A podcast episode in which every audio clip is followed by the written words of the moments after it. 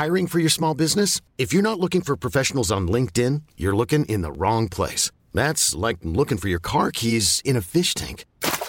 LinkedIn helps you hire professionals you can't find anywhere else, even those who aren't actively searching for a new job but might be open to the perfect role. In a given month, over 70% of LinkedIn users don't even visit other leading job sites. So start looking in the right place. With LinkedIn, you can hire professionals like a professional. Post your free job on linkedin.com slash achieve today. Heraldo Podcast, un lugar para tus oídos. Los falsos profetas del siglo XXI se repiten a sí mismos en sus cursos de mercadotecnia digital, día y noche, que el contenido es el rey. Y eso es en lo único que tienen razón. El contenido en su lógica elemental es información útil. Útil para las audiencias, para entenderse, para la receta perfecta, también para intentar llenar un vacío, para mantenerse informados, para el bien o para el mal, para construir o para destruir. El contenido siempre ha sido y será una herramienta muy poderosa porque es parte intrínseca de los seres humanos. En este capítulo de la Guía para el Homo sapiens moderno, exploraremos cómo el contenido es consumido por las audiencias, hacia dónde va su venta y cuál es el razonamiento de su comercialización. La información no solo ha cobrado un valor significativo, sino que se convirtió en una moneda de cambio para un mercado importante de generadores de contenido y millones de consumidores. Con su propia oferta y demanda, el contenido es un producto pensado para que nosotros lo compremos de alguna forma. ¡Llévelo, llévelo! Aquí está su contenido, para el mejor postor. ¿Quién será el dueño y señor de los billetes para generar más contenido ganador? Quédate conmigo, porque hoy voy a preguntarle esto y más a varios protagonistas de la baraja. Se va a poner muy bueno. Siri, háblame de la monetización del contenido digital. Aquí tienes un podcast que te lo explicará. Reproduciendo guía para el Homo sapiens moderno.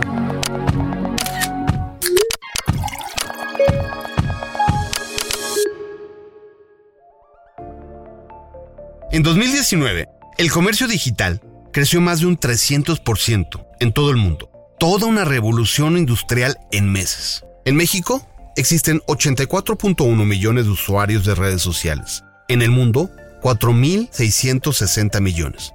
En resumen, el 79% de la población está conectada, consumiendo contenido.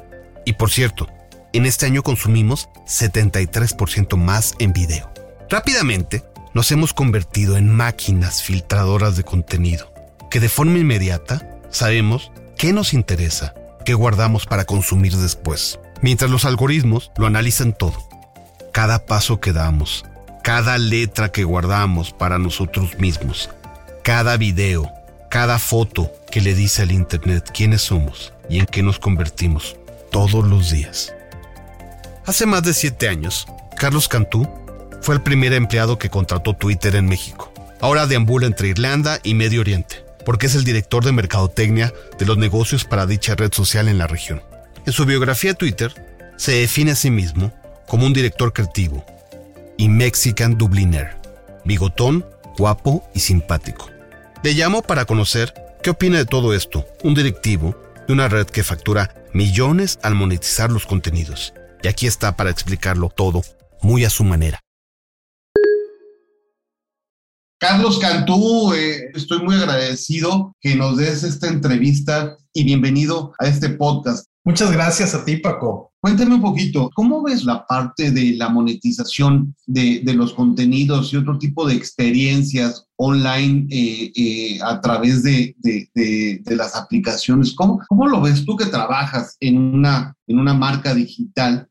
¿Cómo lo observas? Sí, pues me, parece que, es innegable, ¿no? Que, está creciendo y, y, que está tomando un protagonismo muy grande que todos veníamos, veíamos venir. Como que es una plática que hemos tenido desde hace cuatro o cinco años por lo menos, ¿no? De hacia allá van las cosas, esto está creciendo, pero siempre como que hay, eh, con, con, una tendencia, siempre hay, siempre hay un gap de tiempo entre que ves que viene la tendencia y la tendencia deja de ser solo una tendencia y se convierte en realidad. Lo que pasó en este caso, desde mi punto de vista, es que con, con la pandemia y todo lo, toda la distorsión que vino a traer la pandemia en, la, en la manera en la que todos los seres humanos, la mayoría de los seres humanos nos comportamos socialmente y, nuestros hábitos de compra, en este caso en particular, aceleró esto de una manera que nadie, nadie esperaba.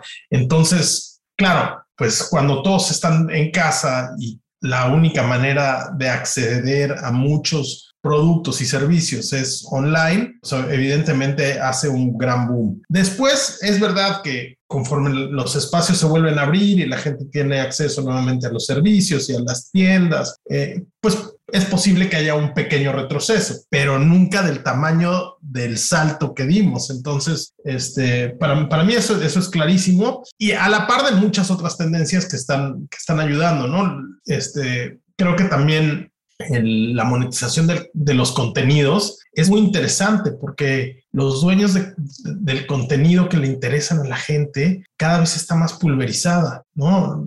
En, nuestra, en nuestra infancia y en nuestra juventud había unos cuantos medios eran dueños de la gran mayoría del contenido que consumíamos las personas. ¿no? En un país como México, pues había una televisora que, que, que, acaparaba todo el contenido en video que se producía y que, se consumía. Y, mira cómo estamos hoy, ¿no? El, video que consumimos hoy está pulverizado en millones de, de creadores de contenidos. Entonces eso hace que la monetización también se pulverice, lo cual hace que millones de personas puedan eh, generar eh, ganancias del contenido que producen con sus pros y sus cons, por supuesto. Y aprovechando un poquito que tú estás más allá de, de, de Latinoamérica, ¿cómo ves allá? ¿Qué, qué diferencia ves de, del, del, usuario eh, latinoamericano en cuanto a la monetización de contenido a un usuario europeo más hacia allá, digamos?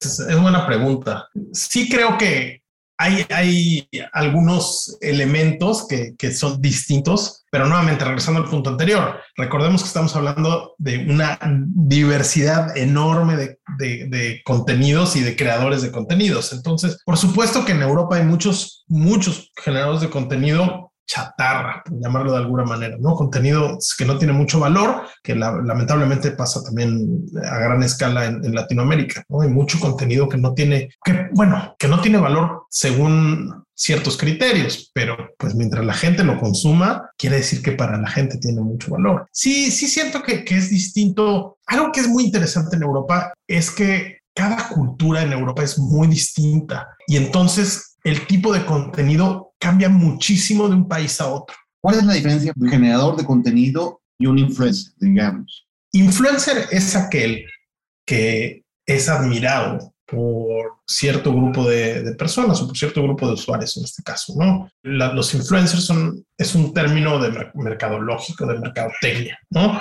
Este, es un, es un, una herramienta que tienen las marcas para influir en sus consumidores o, potenciales consumidores, porque si yo admiro a un cantante, a un futbolista, a un videoblogger, pues lo, su opinión me importa y entonces influye en mí. Eso no tiene que ver con el tipo de contenido que ese influencer genere, si es que es generador de contenido, que la gran mayoría sí lo son, pero su foco está en la la influencia que tienen sobre las personas. En K, el término generador de contenido es mucho más amplia y hay gente que genera contenido y aunque su contenido tiene muy buenos resultados, a lo mejor no sabemos quién es el que está detrás de ese, de ese contenido y por lo tanto no es un influencer. El, el, el, los influencers son personas, los generadores de contenido, lo que tiene éxito es el lo que vale es, es los resultados que tiene el contenido que generan. Para mí eso es una gran diferencia.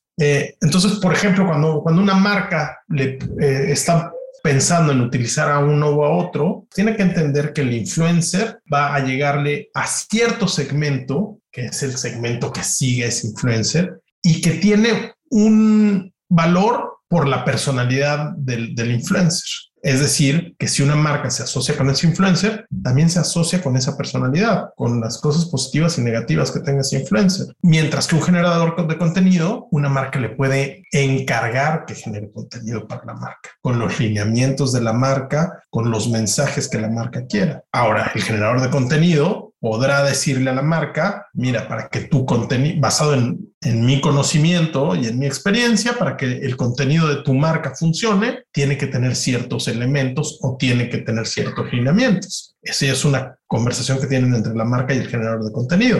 Pero el que genera el contenido no necesariamente queda atado a la marca.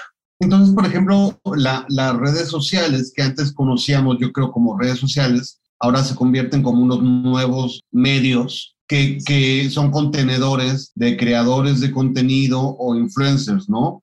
Sí, eh, exacto. Totalmente, totalmente. Y, y, al final, pues todos, a ver, todo, bueno, no, no todos, porque hay algunos usuarios de las plataformas que solo consumen contenido y que no generan contenido. En Twitter pasa mucho. A mí me dicen, oye, es que este, yo sí estoy en Twitter, pero en realidad no lo uso porque, y luego, mm, a ver, explícame. Pues es que no lo uso porque yo no escribo tweets, pero lees tweets, uy, sí, todos los días leo ahí sobre mi equipo favorito de fútbol o sigo a, mi cantante favorito, tal. Esos son usuarios y claro que son usuarios activos, pero, eh, pero no son generadores de contenidos. Pero fuera de, de este tipo de, de usuarios, pues todos los que escribimos un tweet hoy en día somos generadores de contenido. Hay algunos que lo hacen de manera, digamos, amateur y hay algunos que lo hacen de manera profesional, pero todos son generadores de contenido y no necesariamente somos influencers, ¿no? Ahora, los usuarios de las plataformas, eh, la gente que, que, usa Twitter, la gente de a pie que usa Twitter, que no, pues al final acaba influyendo. Ahora, no se les considera influencer porque no tiene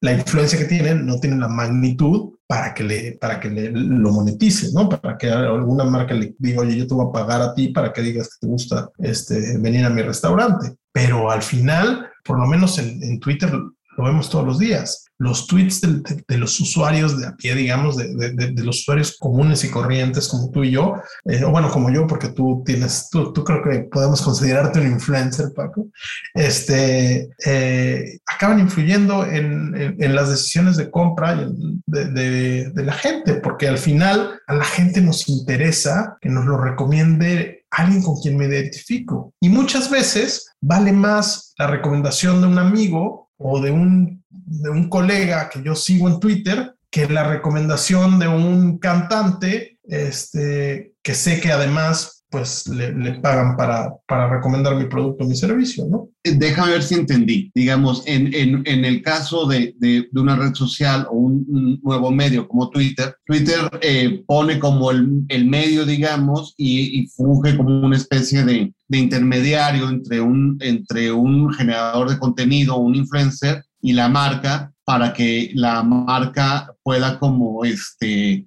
pues usar, digamos, al influenciador para monetizar sus contenidos, ¿no? Pero yo también puedo invertir en Twitter para, para también eh, pautar en Twitter para, para, para que ciertos tweets sean monetizables, ¿no? ¿Más, ¿Es así?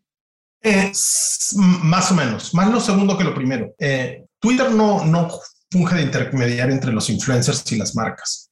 Twitter es el canal que usan los influencers y las marcas. Yo siempre digo que Twitter es un puente. Twitter es un puente entre las personas y lo que les interesa a las personas. Eh, si a mí me interesa un equipo de fútbol, Twitter es el puente que me acerca al equipo de fútbol y a conocer más del equipo de fútbol. Si a mí me interesa este, un tipo de música, Twitter me acerca. Si a, mí, si a mí me interesa saber cómo amaneció el dólar hoy en la mañana, Twitter me acerca. Si a mí me, me interesa saber los resultados de los semis, los influencers a veces están del otro lado, a veces están, Twitter es el puente entre las personas y, los influencers, porque los, a los influencers les interesa, perdón, a las personas les interesa saber más de los influencers. Ahora, en el mejor de los casos, Twitter es un puente entre las personas y las marcas, pero es difícil que a las personas les interesen las marcas y quieran cruzar ese puente solo para saber más de una marca, a menos que estén en la búsqueda activa de un producto o un servicio. Entonces, las marcas que hacen mejor trabajo en Twitter son las marcas que se vuelven el puente, que ayudan a las personas a llegar a sus intereses. Entonces, marcas que, por ejemplo, patrocinan un evento deportivo, patrocinan un evento musical, ofrecen información sobre, sobre el evento musical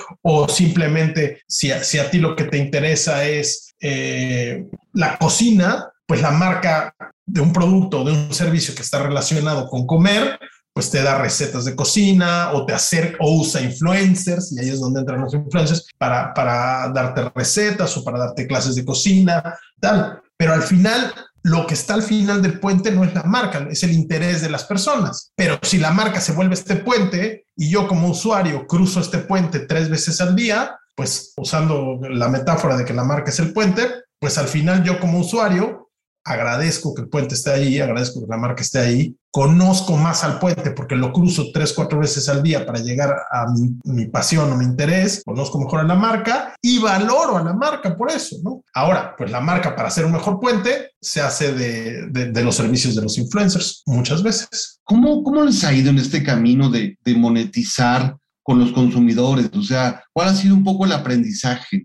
Sí, lo que pasa hoy en día es la gente va a premiar el contenido que le parezca relevante y puede ser relevante por muchas razones. Puede ser relevante porque le da información que está buscando, puede ser relevante porque le parezca este, divertido, puede ser relevante porque le, le, sea inesperado o porque sienta, ah, mira, ese tweet, ese video me está hablando a mí. Y entonces van a ver ese contenido y van a interactuar con ese contenido y entonces eso va a hacer que para las marcas sea más eh, eficiente porque le va a costar menos dinero pautar en una plataforma, en este caso en Twitter, si el contenido es relevante para los usuarios. Entonces, de alguna manera, las plataformas incentivan que haya buen contenido por parte de las marcas. Y buen contenido eh, quiere decir que, además de que sigan obviamente todos nuestros nuestros reglamentos este, para, que, eh, para que no infrinjan ¿no?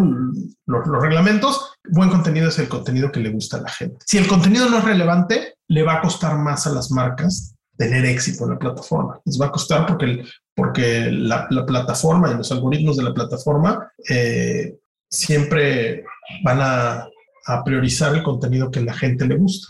¿Quién está siendo el dueño del contenido? ¿Una plataforma como Twitter o una red social o el que genera el contenido, el que lo monetiza? ¿Quién se está convirtiendo en el dueño de los contenidos? Es, muy buena pregunta. A mí me parece que las redes no son los dueños del contenido. las, redes, las redes son otra vez el puente. El contenido es el que está al final del puente. Y para mí la respuesta más obvia es el, el, generador, el, generador del contenido es el que es el dueño del contenido. Este, y, y estos generadores pueden ser, como decíamos, gente a pie, pueden ser micro, micro influencers, pueden ser este, bloggers, pueden ser grandes marcas o grandes compañías que, que tienen un aparato enorme atrás para producir contenido que, genere buenos resultados y que a la gente le, le parezca relevante. Pero es la, la respuesta obvia, pero a mí me parece que los dueños del contenido hoy en día son los usuarios, son la gente que consume el contenido. Esa es la gente, esos son los que deciden qué tipo de contenido se hace, qué tipo de contenido no se hace, porque son los que deciden si va a funcionar o no, porque de, no,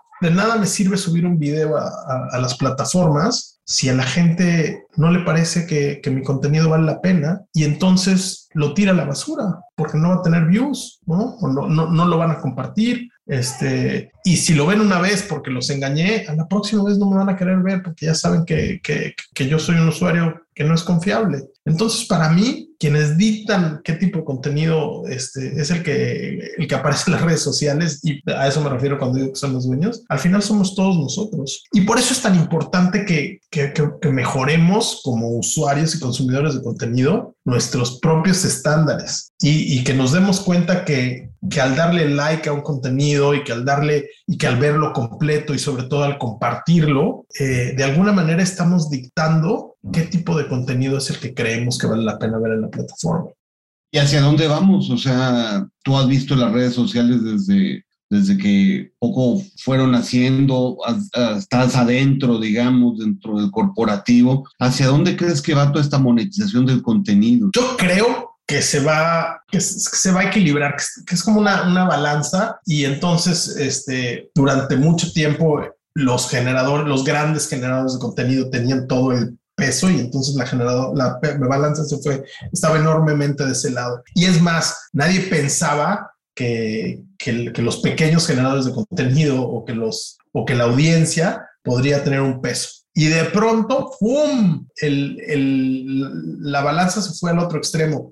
Entonces yo siento que poco a poco se va a encontrar ese equilibrio y, y que hacia allá vamos y que permita que haya más contenido que valga la pena en las plataformas y que cada vez el contenido que no, que no vale la pena eh, y el, el, contenido, digamos, malicioso también eh, vaya desapareciendo.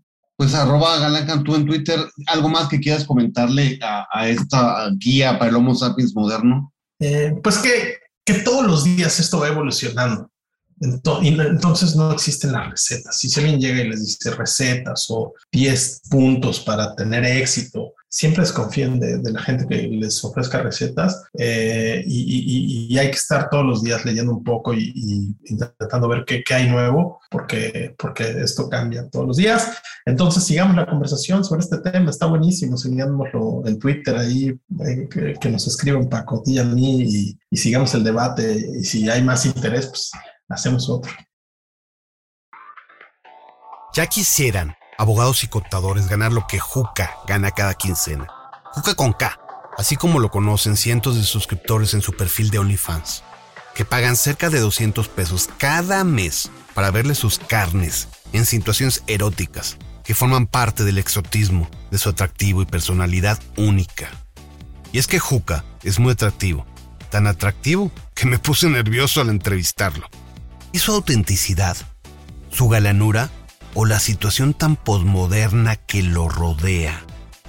Quizá tenga el mejor trabajo del mundo y le pagan bien todos los meses por hacerlo. Y nosotros, inmersos en una vida laboral de rutina. Quizá deberíamos considerar OnlyFans para lograr la calidad de vida que siempre hemos deseado, ¿eh? ¿Quién es Juca que está aquí tripulando conmigo esto? Mira, soy de Guadalajara, tengo 33 años, soy fashion stylist, tengo un par de marcas de, ropa. Eh, es un bigotón guapo, ¿eh? Ah. Y pues también hago OnlyFans, hago contenido para adultos. Yo estudié diseño de moda y coordinación en Guadalajara. Esa es mi, mi carrera principal, la que ejerzo hasta ahorita. Y tengo haciendo eso más o menos como unos 11 años. Explícanos tú ¿Qué es OnlyFans? Mira, el OnlyFans es este, una plataforma en donde tú te suscribes y ves contenido exclusivo de la persona por la que estás pagando. Obviamente solo por la persona por la que pagas es por la que puedes, la que puedes ver. Tienes un fee al mes, por ese fee tienes eh, derecho al contenido que ya estaba dentro de la plataforma y lo que se genere sobre ese mes. No puede ser, no es necesariamente contenido, o sea, como para adultos. Es inicialmente la plataforma se, se, formó para que pudieras ver a las personas que admiras en su cotidianidad de muchas formas. O sea, hay OnlyFans a lo mejor donde estás preparando cosas de comer o estás haciendo las cosas de tu casa, pero o pueden ser fotos eróticas o puede ser contenido explícito, o sea, hablando de sexo. Oye, eh, estoy aquí porque, porque necesito que me guíes a entender un poco qué es lo que pasa. ¿Cómo, cómo le pico ahí y qué hago?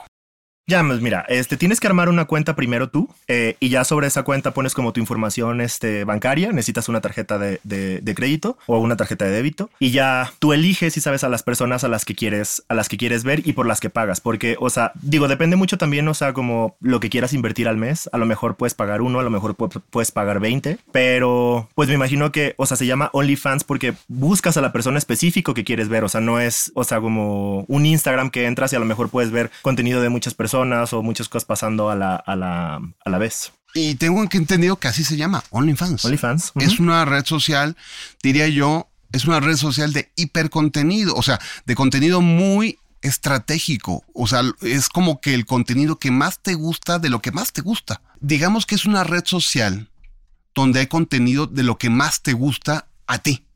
Pueden mm. ser no, no, no tanto como eso, más bien, o sea, de, de, que, o sea, puedes ver cosas exclusivas de la persona a la que admiras. Puedes verlo cocinando, puedes verlo este, teniendo unas fotos eróticas, puedes tenerlo sus pies, puedes verlo sus manos, o sea, lo que tú quieras. Sí, claro, puedes verlo teniendo sexo. ¿Y qué piensas de todo esto? Ya, mira, eh, lo que me interesa de, de, o sea, en esta plática en específico y de hacerlo más como del dominio común es que pues se vea como un trabajo. Si sabes, o sea, no es algo, o sea, que espero que la gente diga lo respeto, porque en realidad, pues tu trabajo merece respeto. Mi trabajo de estilista merece respeto. Si sabes, o sea, no es algo como que digan, ah, lo entiendo. O sea, mi, mi, mi misión con hablar de esto contigo y en general es que se normalice, porque es un trabajo como cualquier otro. Si sabes, o sea, yo pago impuestos de mi, de mi, de mi, de mi entrada de dinero de ahí. Y aún así es, o sea, no le dices a un contador, respeto lo que haces. Para mí es igual, si sabes, o sea, porque está prestando un servicio, si sabes, por el que está recibiendo dinero.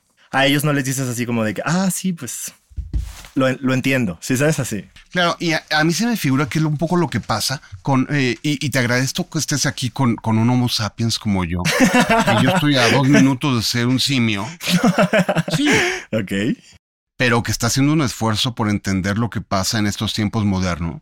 Y me disculpo si en algo eh, estoy como, vaya, eh, reiterando algo que no está bien. Claro. Porque yo estoy aquí para, para, para entender mejor y para respetarte de alguna forma. Sí, claro, sí. Quiero que, que, veamos en qué mundo estamos, ¿no? O sea, quiero que veamos que hay nuevas formas de monetizar el contenido, ¿no? Sí, claro. Y, cuéntame un poco, cuéntame tú, tú, tú, un poco tú, tu historia de vida, tu genealogía, digamos, tu, tu storytelling, ¿no? O sea, si seamos una niña en el tiempo de Juca, ¿cómo fue que tú llegaste de A a B? A dónde estás ahora? ¿Cuál es tu historia de vida? Claro. Mira, o sea, siento que o sea, el sexo siempre ha estado muy presente de muchas formas en cuanto a inspiración laboral, si sabes, o sea, por ejemplo, si estás armando, pues digo, vende todo, el sexo vende lo que sea. Entonces, o sea, nunca me he sentido como externo a, si sabes, más bien siempre parte, parte de. Pero, pues no sé, o sea, siento que una cosa va llevando como a la otra. La verdad es que, o sea, me gusta recibir atención de la gente que me ve. O sea, podría ser que podría decir que de alguna forma me gusta el exhibicionismo, porque pues de eso va un poco. Yo, creo que, y lo describo, tú eres un tipo carismático. o sea, eres un tipo eh, con una sonrisa muy agradable, eres un bigotón guapo y eres un tipo carismático, caes bien. O sea, ¿cómo, ¿cómo fue este A lot can happen in the next three years. Like a chatbot may be your new best friend. But what won't change? Needing health insurance. United Healthcare Tri Term Medical Plans are available for these changing times. Underwritten by Golden Rule Insurance Company, they offer budget friendly, flexible coverage for people who are in between jobs or missed open enrollment. The plans last nearly three years in some states, with access to a nationwide network of doctors and hospitals. So, for whatever tomorrow brings, United Healthcare Tri Term Medical Plans may be for you. Learn more at uh1.com. Hiring for your small business? If you're not looking for professionals on LinkedIn, you're looking in the wrong place. That's like looking for your car keys in a fish tank. LinkedIn helps you hire professionals you can't find anywhere else, even those who aren't actively searching for a new job but might be open to the perfect role. In a given month, over 70% of LinkedIn users don't even visit other leading job sites. So start looking in the right place. With LinkedIn, you can hire professionals like a professional. Post your free job on linkedin.com slash achieve today. Proceso de, de repente decir, OnlyFans, a mí no se me hubiera ocurrido, ¿sí me explico? ¿Cómo se te ocurrió a ti? Mira, los fa bueno, los mis seguidores me lo empezaron a pedir, porque siento que mi contenido en otras redes, por ejemplo en Twitter o en Instagram, ya era suficientemente erótico, ¿sí sabes? O sea, siempre me ha gustado mostrarme de esa, de esa forma. Este, o a lo mejor, o sea, como para que tengas una imagen más clara, mucha gente me compara, o sea, con estas ilustraciones de, de Tomo Finland, que son como de estos machos alfa de bigote gigante, ¿sí sabes? Así como, pero me lo pedían, ¿sí sabes? Como de que cuando te vamos a ver en esta, en esta otra plataforma? ¿Cuándo vamos a, a, verte a, ti en, en, acción? ¿Sí sabes? O sea, como, porque obviamente veían la imagen materializada del juca sexual, pero en fotografía nada más y con ropa. ¿Sí sabes? O sea, como no veían absolutamente nada. Entonces siento que me empezaron a pedir, o sea, que era lo que, lo que, lo que seguía. Y pues obviamente lo que yo estaba dando pie, tampoco es como que estaba yo sentado de corbata en una foto, ¿sí sabes? Y toda la gente me decía como, ¿a qué hora te vamos a ver tener sexo? Entonces, de ahí empezó, ¿no? Y otra cosa también, este, mi, mi, mi, novio, desde que lo conocí, o sea, él como ya me había platicado como de la, de la plataforma y él tenía la inquietud de hacerlo, le dije, ah, pues vas, ¿sí sabes? Él lo abrió primero, punto, él lo abrió como en noviembre y ya conforme lo vi viendo, ¿sí sabes? O sea, como ya tenía un poco más, o sea, como de referencia de qué es lo que era, dije, claro, pues yo también lo puedo hacer y pon tú como a los cuatro meses yo abrí el mío. Hablamos de tu oficio y de tu trabajo. ¿Qué comentarios empezaste a recibir de tu audiencia para que dieras ese salto al OnlyFans? En, en, un inicio, igual y la barrera me la puse yo solo. Si es porque, pues obviamente, eh, yo soy de Guadalajara y o sea, pues obviamente la gente allá también tiene otra forma de, pensar y de ver las... Esos son eh, pura facha y son, esos van de, religiosos y son los peores, yo creo, y van de doble moral. De doble moral, claro. Entonces todas esas cosas siempre estaban en mi cabeza, ¿no? Como qué va a pasar con tus clientes, porque pues obviamente yo tengo 11 años en mi trayectoria, o sea, como de fashion stylist y trabajo con muchas celebridades y trabajo con muchas marcas importantes. Entonces, de momento sí estaba esa parte, o sea, como detrás de, decir, ¿qué va a pasar? O sea, con estos 11 años que construiste, si sabes, los vas a tirar a la basura, o sea, como por este tipo de, de, otro contenido. Pero en realidad es que dije, no, o sea, yo sé quién soy, yo sé lo que tengo para, para ofrecer y una cosa no quita la otra. Y si mis clientes se quieren ir, que les vaya bien, si sabes, o sea, ya obviamente, o sea, tiene que haber este momento en el que en el que tienes que dejar de pensar en qué es lo que va a pasar, o sea, con los demás para ver qué es lo que es mejor para para para ti. Y obviamente yo disfruto mucho hacer este contenido, no es nada más una cosa como de decir es necesidad, todos trabajamos por necesidad del que sea, si sabes, o sea, trabajas para recibir un, un, un sueldo. Siento que por otra parte lo quise también poner como una especie como de activismo y visibilidad, si sabes, o sea, yo soy esta persona, si sabes, con esta trayectoria de 11 años de carrera y aún así lo hago. ¿Por qué? Porque me gusta, porque haces tu trabajo porque te gusta, ¿sí sabes? Entonces, siento que, o sea, es más importante para mí el mensaje de comunicarle a la gente que puede hacer lo que quiera, ¿sí sabes? Y que, y que puedes vivir de, lo, de hacer lo que te gusta, a estar pensando, ¿sí sabes? En que quieres ser médico porque tu papá te dijo, ¿sí sabes? O sea, que eso, que eso era lo que tenías que hacer y ser infeliz los 50 años que te quedan de tu, de tu, de tu vida. ¿Se vive bien? ¿Es rentable? ¿Qué tal dirías tú? Claro, es rentable de muchas formas porque pues si eres bueno en lo que haces, en, la, en, el, en, el, en el lado donde sea, pues te va a ir bien, ¿no? O sea, si le echas ganas a tu trabajo, si, si piensas en cuál es tu consumidor al final, si sabes qué es lo que quieren ver, qué es lo que están esperando ver, pues obviamente va a ir bien, pero va bien como me va bien de haciendo una campaña de tenis, ¿sí sabes?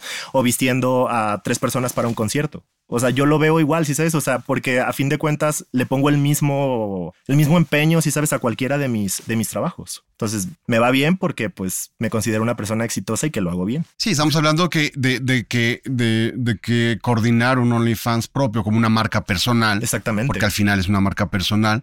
Y pues si eres un, y si eso lo comparaste tú con un contador, pues si eres un buen contador, te va bien. Te va bien. Si eres un mal contador, te va mal. ¿No? Ay, Juca. Yo era de derechas y me persigno, pero, pero este, eh, ¿de a cuánto está tu OnlyFans más o menos? El mío eh, está en 10 dólares, que según yo es como el estándar. O como mil pesitos, no, ¿cuánto es este? 200 pesos. 200, pues no está nada mal. Mm. Y a mí me tocó gratis tenerte aquí y tener tu carisma y tus bigotos. ¿Eh? Aquí te lo estoy enseñando. No, son 10 dolaritos. 10 dólares. ¿Y eso cuánto me dura? Un mes. Un mes. La, plataforma te, te, recoge el 20%, creo. Sí, algo así. Y eh, ya lo demás es para ti. ¿Y más o menos cuántos OnlyFans tienes tú o cuántos fans tienes, digamos, dentro de tu... Eh, ¿Se puede saber eso o no? Sí, claro, sí. O sea, la cantidad de, de, fans que tengo yo ahorita, o sea, oscila entre los 470 y los 550 fans al mes. no, no me lo vayan a secuestrar aquí afuera saliendo. Pero bueno, ¿hay algo que quieras contarle a todos los demás Homo sapiens modernos que están allá afuera y que entienden o no lo que es el OnlyFans? ¿Quieres comentar algo más? No, nada más o sea, invitar a la gente a que a lo mejor dejemos de, estigmatizar, o sea, el trabajo sexual, porque pues es trabajo, y que no nos sintamos tan ajenos a, porque pues obviamente yo te aseguro que más personas consumen contenido sexual que un contador, que, que, tengan un contador. Entonces, no nos sintamos tan fuera de, todos estamos dentro de, más bien empecemos a verlo como pues un trabajo como todos, y si no lo quieres hacer, no lo hagas, y si lo quieres hacer, hazlo, y si lo quieres comer, cómetelo, y si no, no te lo comas, y ya. Vivan y dejen vivir. A Meme Yamel nadie la inventó. Ella se inventó a sí misma. Tiene nombre de meme, pero está más viva que muchos de nosotros. Ha sabido monetizar su vida y vivir sus redes sociales. monetizar su palabra y ajustarse al tren del mame, tal cual. Ella nos dará un diplomado express de cómo sacarle dinero a YouTube. Tome nota, pues Meme Yamel suma en su propio capital social muchos millones de seguidores que gustosos pagan el contenido que genera todos los días.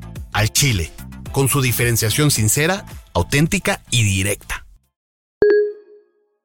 ¿Quién es Meme Yamel que está aquí enfrente de mí? Muchas gracias por la invitación. ¿Quién soy? Pues soy una ciudadana más. Me encanta la palabra ciudadana, casi no la uso. Pero, este, la neta es que soy una chava más que solamente quiere explicar un poquito de la política, las noticias, qué está pasando de una forma distinta, no tan aburrida, tan seria, tan trágica, tan tan cerrada, sino explicarle un poquito a gente las cosas al chile, así como van. Entonces de eso se trata todo lo que estamos haciendo. Yo participé en política, participé en, en dos partidos distintos, súper opuestos, me harté de ellos, conocí lo que, es, lo, que sabemos de la política desde adentro y dije, no, esto no, soy, o soy muy rebelde o no más no, no es para mí.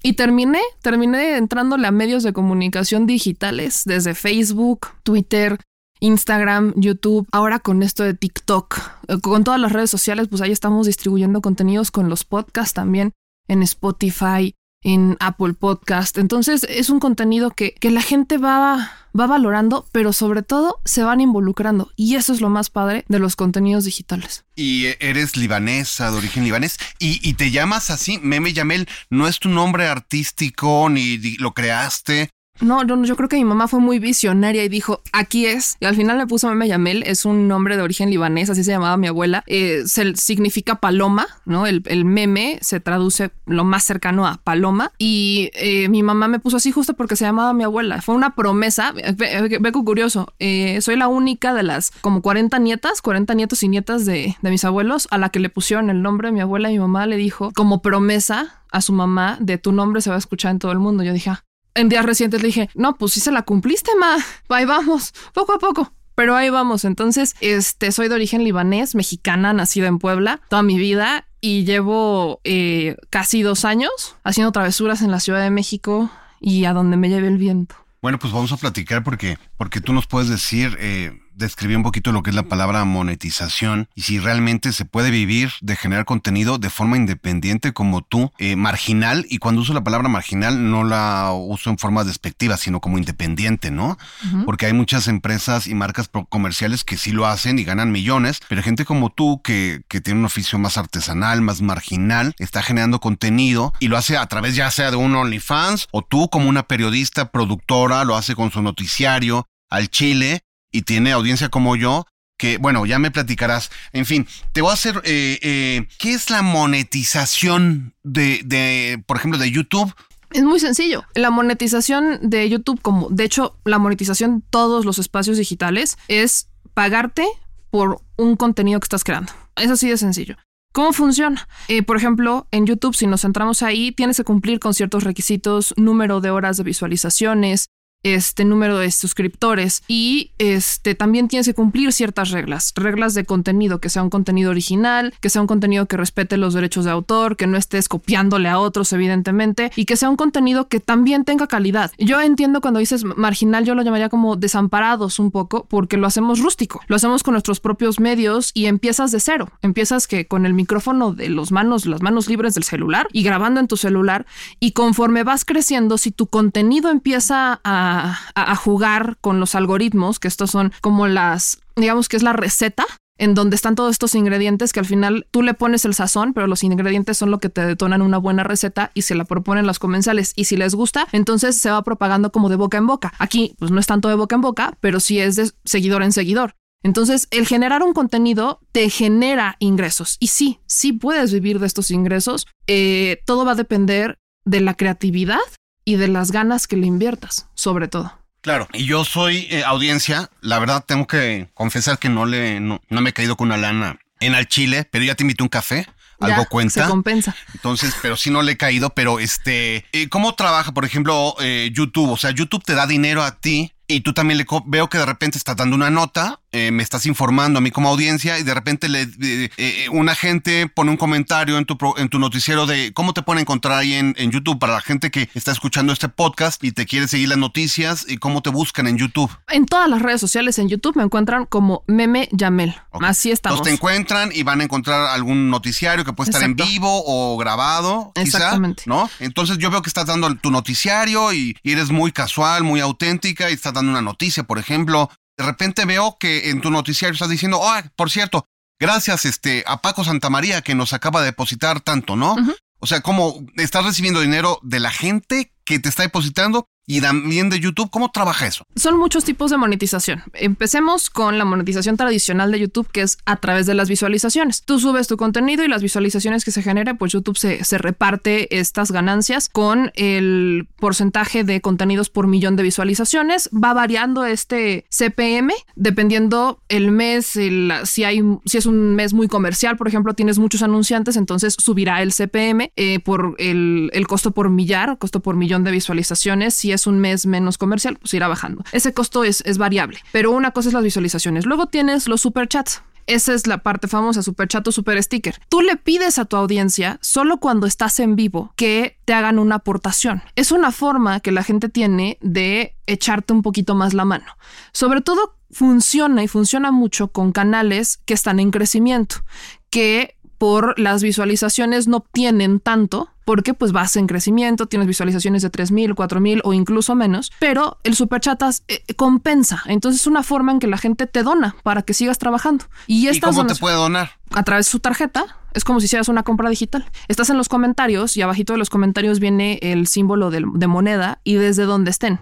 No importa el país donde te estén viendo. A mí me han llegado donaciones de Canadá, me han llegado donaciones de Europa, me han llegado donaciones de México y los que más donan es la gente de Estados Unidos. Los paisanos. Exactamente. Son los que más te donan, porque es la forma que tienen ellos de contribuir con lo que estás haciendo. Es, es una manera, digamos que si lo hacemos en comparación a medios tradicionales, es como si pagaras la suscripción a un, a un diario, a una revista. Es, es, es la misma ahí dinámica pones para la entenderlo. tarjeta, das tu número y órale. Pones la tarjeta, el monto que quieres este, donar y este, los datos de la tarjeta y listo. Y aparte, obviamente, ayuda mucho cuando quieren que se resalte su comentario porque se pone en color y te dice el monto que donó, el color y el mensaje. Entonces, cuando la gente quiere que lean un mensaje en particular, te mandan el super chat y esa es una manera. Y el super sticker te mandan un emoji, un sticker, lo que tú quieras. Pero este, otra forma de apoyar es que tiene YouTube es a través de comprar membresías, que es ahí sí es más como una suscripción, es mensual y hace el cargo de forma constante cada mes a tu tarjeta. Y tú puedes decidir, de hecho, cuando cumples los, vas cumpliendo los requisitos, tú pones el plus que le vas a dar a la persona que compra esa membresía. Contenido exclusivo, este, vaya, algo les tienes que ofrecer para que esa membresía mensual pues valga. Otra forma de monetizar a través de YouTube, fíjate, eso está muy padre, Sí. es vender productos. Hay plataformas con las que YouTube ha hecho alianza para que, por ejemplo, si vendes gorras, playeras, tarjetas, chucherías, pulseras, no sé, un chino recién cortado, lo pongas en la plataforma. Oye, vender tus chinos no es mala idea. El, el chino vuelve a crecer, ¿eh? Me lo acabo de sacar de la manga, pero no sé, piénsalo.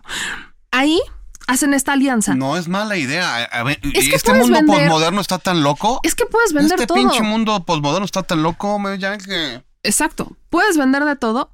Y ahí, por ejemplo, Nada más que sí, que fueran chinos reales tuyos, ¿eh? No imagínate que les manda uno de una muñequita, ya sabes, el No, cañonito. no, no, pero yo lo. ¿Por qué no lo pones en tu programa de hoy, eh? A lo mejor sí hay quien te lo compre, ¿eh? Que paguen ellos el envío. Es que sí está contemplado todo el envío. Ok, Se bueno, llevaba el costo con todo y envío. Pero bueno, ajá, ¿qué más? Eh, Es curioso, pero está esa manera y aparte, este, de todo esto, puedes hacer eventos online pagados. Por ejemplo, quienes tienen, eh, quienes hacen cursos, eh, capacitaciones y todo eso, pueden montarse un curso y recibir, este, que sea un curso pagado. Y por ejemplo, si yo soy el director de mercadotecnia de Banco Azteca y me encanta tu noticiario y digo, ay, me encanta la audiencia que tiene Meme Yamel, ¿cómo te puedo patrocinar? Eso es también muy interesante porque YouTube también tiene esta parte en la que si tú tienes alianza con cualquier empresa, haces tu alianza, solamente les avisas que tienes una pauta pagada por afuera, es un dinero que te llega a ti directamente y lo único que hace YouTube es revisar que el contenido que vas a promocionar cumpla con las normas, que es obviamente el respeto, ya sabes todo esto, que no genere odio, bla, bla, bla, que cumpla con las normas y listo.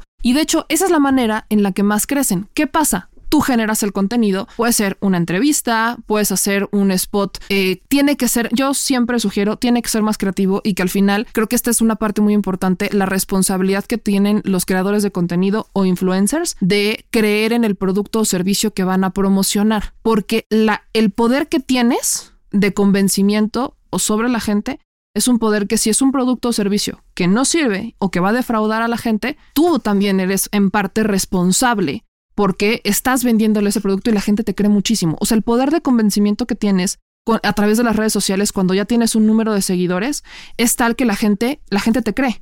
Por eso hay muchas empresas que están justo hoy buscando personas para que promuevan sus productos o servicios porque es una manera de llegarle directamente a la gente que ellos necesitan. Entonces, tú puedes hacer un programa sobre una entrevista a, no sé, el gerente o el dueño del banco, lo que tú quieras, y en esa entrevista se promociona. es un tema que vaya, se puede manejar hasta en contenido de hoy se nos ocurre ir a Banco Azteca. ¿Cómo es un día en Banco Azteca?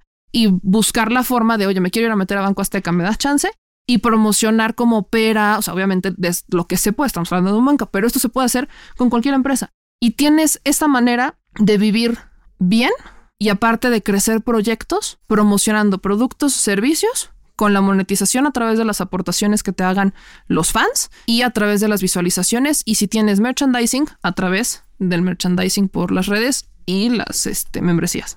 Perfecto, me encanta. Está bien, ¿eh? Porque aunque no lo creas, este, hay muchos directores de mercadotecnia que solo calientan el, la silla y no tienen ni puta idea de cómo hacer este tipo de cosas. Ya les diste cómo tienen que, ya les dijiste cómo tienen que hacer su trabajo, ¿eh? Y al final te voy a decir una cosa bien interesante. El asunto aquí es que cuando vas a un canal de YouTube, ese ya tienes al nicho de mercado. O sea, le estás haciendo la chamba al director de mercadotecnia porque ya no tiene que buscar el nicho de mercado. Simplemente busca a la persona que tiene a la gente que él necesita y te busco. ¿Te interesa? Te late, hacemos un convenio y ahí está. Bueno, eh, te voy a bombardear con algunas preguntitas. Échamelas. ¿Por qué se dice que Instagram te hace feliz? Instagram te vende, te vende una realidad que no es, te vende algo que no es real.